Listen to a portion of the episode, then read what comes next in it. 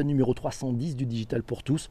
On va parler du recrutement, de l'évolution du recrutement à l'ère digitale trouver un job, trouver un collaborateur, le recruter. Qu'est-ce qui a changé avec le digital et qu'est-ce qui va encore changer? Quelle place ont pris les réseaux sociaux et les nouvelles technologies dans cette chasse de tête où le chassé est devenu lui aussi chasseur et où l'entreprise doit faire souvent plus et mieux pour convaincre les talents de la rejoindre? Et oui, et de plus, l'entreprise doit plus en plus souvent ben, les convaincre aussi de rester. On en parle tous ensemble dans ce nouvel épisode du Digital pour tous le recrutement des années 1900 à nos jours. Un article trouvé sur eponea-rh.com. Vous avez le lien dans les notes de l'épisode. En 1949, un Américain imagine un concept, c'est l'executive search, communément appelé la chasse de tête. Le principe, c'est contacter des hauts managers en poste ayant le profil recherché par telle ou telle entreprise. Dans les années 80, apparaît la fonction RH. Au début des années 2000, arrive la GRH, la gestion des ressources humaines. Des grandes sociétés de recrutement commencent à utiliser des outils de chatbot pour qu'une intelligence artificielle et non un humain dialogue avec le candidat. Mon Dieu, où allons-nous recrutement? Qu'est-ce qui a changé en 15 ans? Un article à retrouver sur le blog du modérateur.com. On apprend notamment que recruter est devenu de plus en plus complexe, moins de temps pour traiter toutes les candidatures et puis des entretiens plus axés sur la personnalité. Tiens, tiens, tiens, quelques changements. Bonjour à Hervé qui vient de nous rejoindre. C'est Alex qui qui, nous dit que nous sommes passés en moins de 10 ans d'un recrutement traditionnel avec CV par courrier et une lettre de motivation manuscrite à une accélération instantanée des échanges, CV et mail mis en ligne par les réseaux comme LinkedIn et puis construire un nouveau mode de séduction des employeurs vers de nouveaux candidats. Le numérique a même fait un retour vers le futur, car aujourd'hui, il nous cite une banque qui propose des speed dating de recrutement au sein même de leurs agences, sans CV ni lettre de motivation, avec comme accroche venez comme vous êtes, une approche à la McDo. Mais la chaîne de hiérarchie a été réduite avec le numérique et a ouvert les champs des possibles et de créativité des recruteurs pour attirer la nouvelle génération de futurs influenceurs en herbe. Mon Dieu, qui sait? Recrutement, une évolution des pratiques françaises vers les standards anglo-saxons, un article focusrh.com, euh, une tribune. On y apprend notamment que les nouvelles technologies ont accéléré et facilité l'accès à l'emploi et aux meilleurs candidats. Elles ont aussi modifié en profondeur le fonctionnement classique d'un recrutement avec une culture de l'ultra-réactivité, une logique de marque employeur répondant à la consommation d'emplois, l'explosion des données disponibles sur les entreprises et les candidats. Plus curieux, plus exigeants, les candidats attendent de leur futur employeur de faire un pas supplémentaire dans leur direction. Tiens, tiens, les choses changent. L'équilibre de la relation employeur-candidat tend d'ailleurs à s'équilibrer puisque dorénavant, à l'ère de la surpersonnalisation, les meilleurs choisissent d'abord leur futur emploi selon leurs propres critères et non plus selon leur disponible. Quand on vous parlait des changements, c'est vrai que c'est en train de, se, de bouger fort. Les talents d'ailleurs sont pas dupes, hein. ils décodent le discours des recruteurs et puis décodent aussi celui des marques qui leur vendent produits et services. Ils se renseignent sur les réseaux avant de postuler, lisent les témoignages d'anciens collaborateurs sur des sites comme Glassdoor par exemple, font le lien entre les titres de presse économique et les discours des employeurs. Attention à être vraiment cohérent, consistency comme disent les Américains. Euh, bah, c'est Anders qui dit, voilà, avant je cherchais toujours des profils qui avaient un side gig, ouais, vous savez, une activité latérale. Maintenant, il y a des gens qui sont carrément formés au métier du digital et c'est Virginie qui le dit en 10 ans, le pouvoir a changé de camp. Ce sont les meilleurs candidats qui vont acheter une UX collaborateur sur la base d'informations non entièrement maîtrisée par l'employeur. D'ailleurs, l'employeur doit définir sa promesse d'expérience utilisateur en fonction des attentes des candidats qu'il cible et la rendre cohérente avec les infos qui sont à disposition sur les réseaux.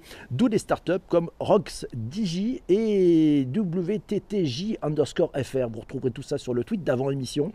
Le candidat peut, grâce à l'intelligence artificielle, nous signale Virginie, faire valoir des compétences, notamment des soft skills, sans être enfermé par son cursus académique. Ah là là, Massio nous dit, il est clair que la digitalisation a profondément bouleversé le processus de recrutement jusque dans le vocabulaire.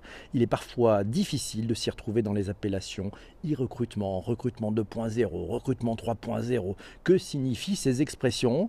Eh bien, On trouve une réponse sur le site inbound de la superagence.com et notamment, si on parle de recrutement 3.0, c'est l'inbound recruiting. Le recrutement 3.0, il va plus loin en introduisant davantage de techniques issues du marketing digital, comme l'optimisation du taux de conversion, la notion de persona, l'envoi automatisé d'emails, tout en mettant en avant la notion d'expérience candidat digital ou non, la marmotte, ça lui a manqué. Mais oui, ça nous a manqué. Je pense que le problème, c'est la barque est haute et les entreprises en ont plein la vue, nous signale Shadia. Merci. Les enjeux eh ben, certains organismes ont encore du pain sur la planche, nous signale Isabelle, pour mettre à jour leur catégorisation métier. Le monde du travail, il bouge, il s'agirait de bouger avec lui. Isabelle pense à l'APEC pour les cadres qui cantonnent le digital essentiellement au métier de l'IT ou Pôle emploi qui ne propose aucune configuration croisée. D'après Isabelle, on peut peut-être par exemple responsable marketing ou responsable communication, mais pas responsable marketing et communication, alors que ces postes sont courants dans nos PME et nos ETI qui ont le plus grand mal à recruter. C'est vrai qu'il y a un problème d'adéquation entre l'offre et la demande il y a quand même pas mal d'emplois qui ne sont pas pourvus. Bonne journée à tous, bonjour à, notre amie Sandrine qui vient de nous rejoindre. Des nouveaux modèles de recrutement, on trouve ça sur le site opscommedia.com, vous avez le lien dans les notes d'épisode. Nous vivons en France le paradoxe de déplorer des milliers d'entreprises au poste laissés vacants faute de candidats, tandis que des milliers de demandeurs d'emploi demeurent inactifs, faute d'interfaces toujours efficaces pour mettre en relation les uns avec les autres. Et oui, l'évolution des technologies, le développement du numérique et la nécessité de répondre à des campagnes de marketing agile provoquent le décloisonnement des métiers et l'apparition d'autres aux compétences nouvelles. Recruter autrement, c'est un enjeu stratégique pour l'économie française et les professionnels de la communication n'y font pas. Euh, n'y font, pas, euh, font pas exception. Chadia nous dit lorsqu'ils arrivent en entreprise, les candidats sont déçus et ils ne restent peut-être pas longtemps au final. Ah oui, attention à ne pas vendre l'appartement témoin et, qu'il y ait une réalité qui ne soit pas là. Le digital et par exemple Twitter peut aider au recrutement avec par exemple la belle initiative e Emploi, nous signale Sandrine. À la raison, on avait fait un épisode spécial de e Emploi. Je vous remettrai le lien d'ailleurs dans les notes d'épisode pour que vous puissiez aller faire un tour chez e Emploi. Quelles sont les évolutions du recrutement en 2019 un article trouvé sur faitduman.fr nous apprend que l'une des plus grandes évolutions du recrutement en 2019, mais aussi pour l'avenir, consiste à sortir du schéma traditionnel établi. Vous savez, le triptyque annonce, CV, lettre de motivation. Non, non, il ne faut pas se limiter au seul CV pour recruter des personnalités, mais plutôt que des profils. D'après une étude menée du capitaine Markinais, 70% des, des, responsables euh, de ressources humaines estiment que la digitalisation est même devenue un enjeu majeur. À l'horizon 2020, de nouveaux outils digitaux devraient se développer comme les chatbots. Vous savez, ces robots conversationnels qui vont répondre aux questions les plus fréquemment posées par les candidats en amont. Une manière pour les postulants de connaître toutes les informations nécessaires au préalable, mais aussi un moyen de réaliser une première sélection. Optimisation. Bonjour à Alex qui vient de nous rejoindre. Les IA de recrutement sont-elles misogynes? Tiens, c'est Isabelle qui nous a trouvé cet article dans capital.fr. Vous avez le lien vers l'article précis et que je vous encourage à lire d'ailleurs.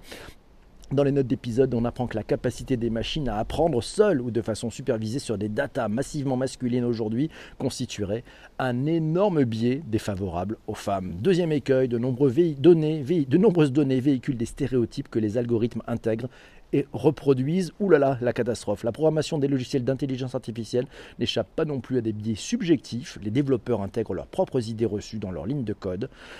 Et le petit monde du codage informatique étant majoritairement masculin, il y a encore pas mal de travail pour corriger tout cela. Merci Isabelle pour ces informations. Effectivement, la sélection par l'IA. Tiens, vous savez, Unilever qui recrute grâce à des algorithmes et à la reconnaissance faciale. Mais qu'est-ce que vous en pensez de ce truc-là?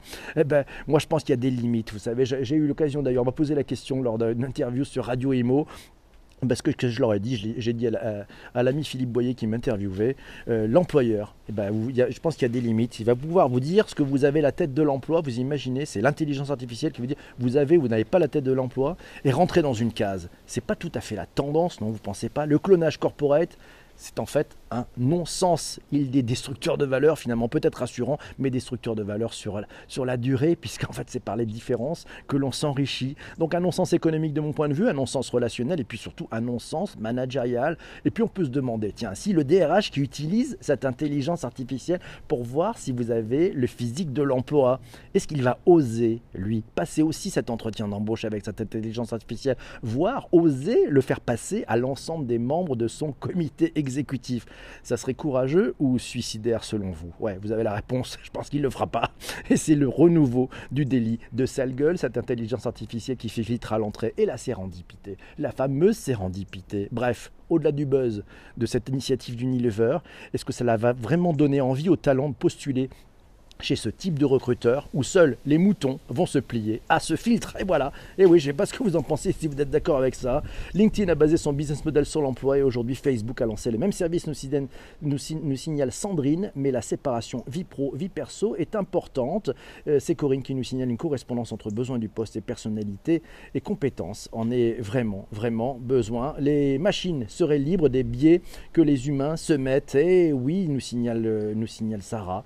L'intelligence artificielle artificielle partout. Mort de rire, c'est la mode. Eh oui, c'est la mode, ça fait du buzz, mais ça va pas du tout. C'est ça le sujet. Bonjour à Mamounette qui vient de nous rejoindre. Les cas d'usage, les cas d'usage. Tiens, c'est Delphine qui nous signale la googlisation systématique des, des profils, la visite du LinkedIn, le réseautage virtuel, mais qui, selon Delphine, doit toujours se conclure par une rencontre en vraie vie, une rencontre physique et la montée en puissance du recrutement par cooptation, qui est aussi une grande tendance. Et oui, c'est pas mal, c'est bien vu l'histoire de la cooptation. C'est Céline qui dit, et d'ailleurs euh, à Delphine qu'elle l'a rejoint sur le côté rencontre IRL. C'est indispensable. Isabelle, notre amie la cultureuse, me dit, pour ma part, en tant que potentiellement recrutable, je n'ai plus qu'un CV buzz depuis le début de ce système en ligne et mon LinkedIn et réseaux sociaux sont à jour. Dès que je postule, c'est sur ce lien que j'envoie et ça ne pose plus de problème. Merci cultureuse, bien joué. On cherche l'humanité maintenant et surtout quand on cherche du travail exactement. Bien vu, euh, Sarah. Euh, Corinne nous dit Tiens, je ne sais pas si la solution existe, mais avec mon profil d'autodidacte, je me suis dit que j'aurais aimé une start-up, qu'on découvre mon profil autrement. J'ai pas les diplômes, mais un tas d'idées. Donc voilà, si vous êtes une start-up et vous avez envie de faire des choses, il y a des gens qui ont des idées, vous contactez Corinne.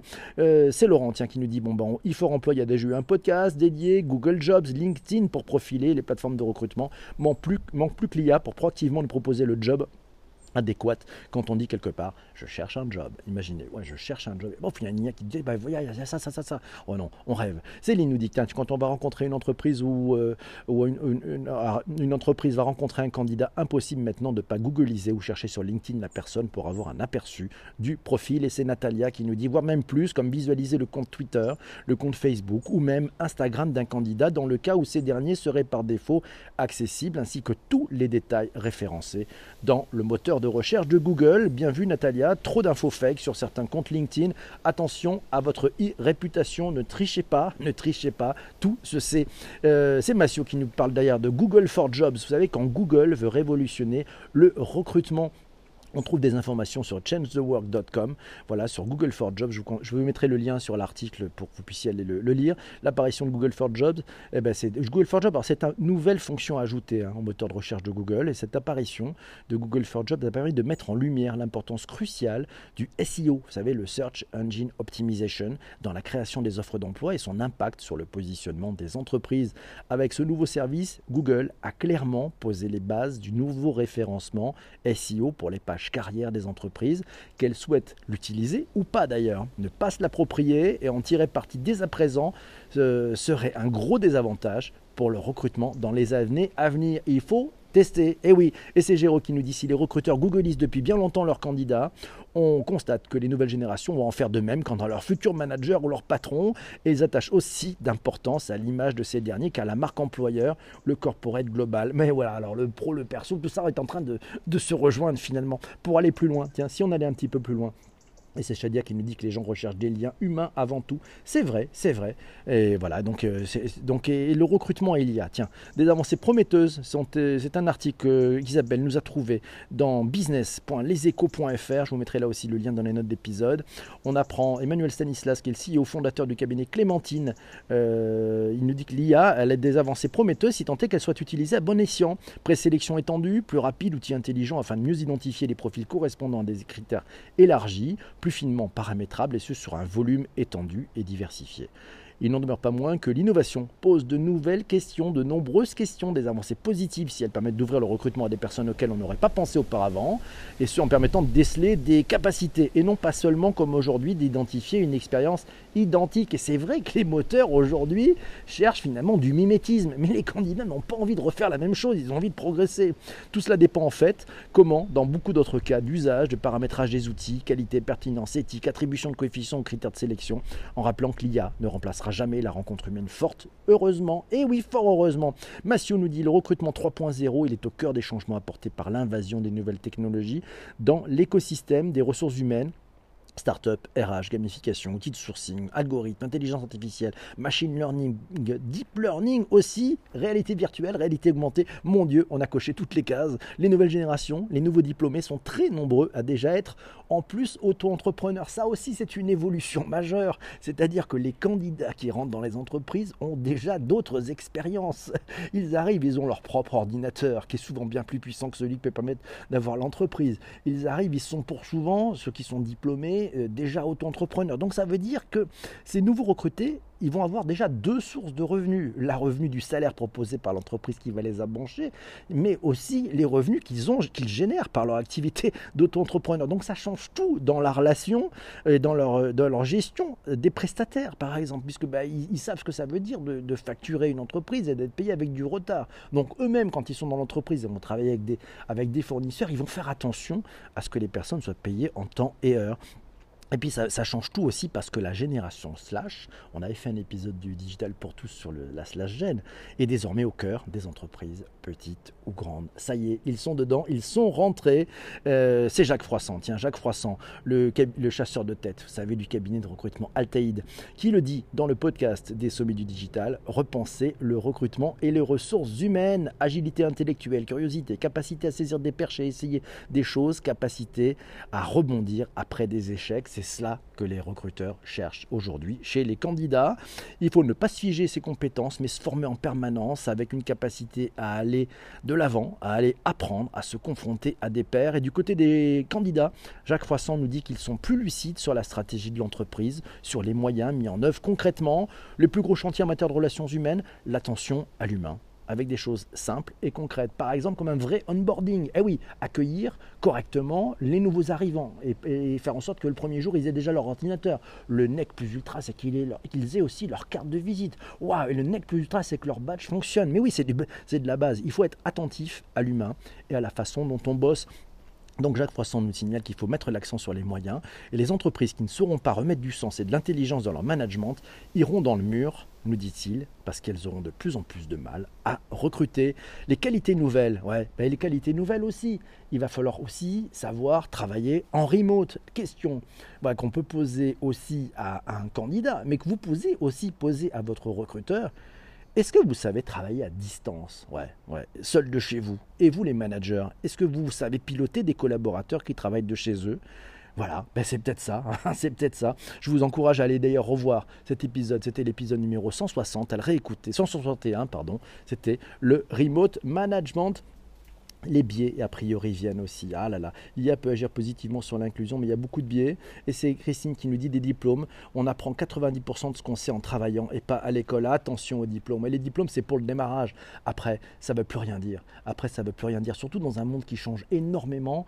Euh, votre diplôme que vous avez eu à 25 ans, c'est sympa. Mais bon, c'est un pins, quoi. Ça vaut plus rien. Ça vaut plus rien. Le monde a changé. Il y a 25 ans, vous n'étiez pas formé pour travailler sur le monde d'aujourd'hui. Donc, au contraire, laissez ça dans votre poche et concentrez-vous plutôt sur le sens et sur ce que, à quoi vous servez dans l'entreprise aujourd'hui. Eh bien oui, eh oui, la capacité à résoudre des problèmes, c'est important, c'est très important. Et c'est Christian qui dit, il faut rester attentif à l'humain, à l'écoute et la bienveillance. Ah oui, le remote, et oui, les grèves de ce moment le prouvent bien. Il va falloir savoir travailler en remote. Mes amis, mille merci. C'était l'épisode numéro 300, 310 euh, du Digital pour tous. On se retrouve demain avec un nouvel épisode, 311 ça sera les messageries instantanées au bureau. C'est Marion qui nous avait proposé ça.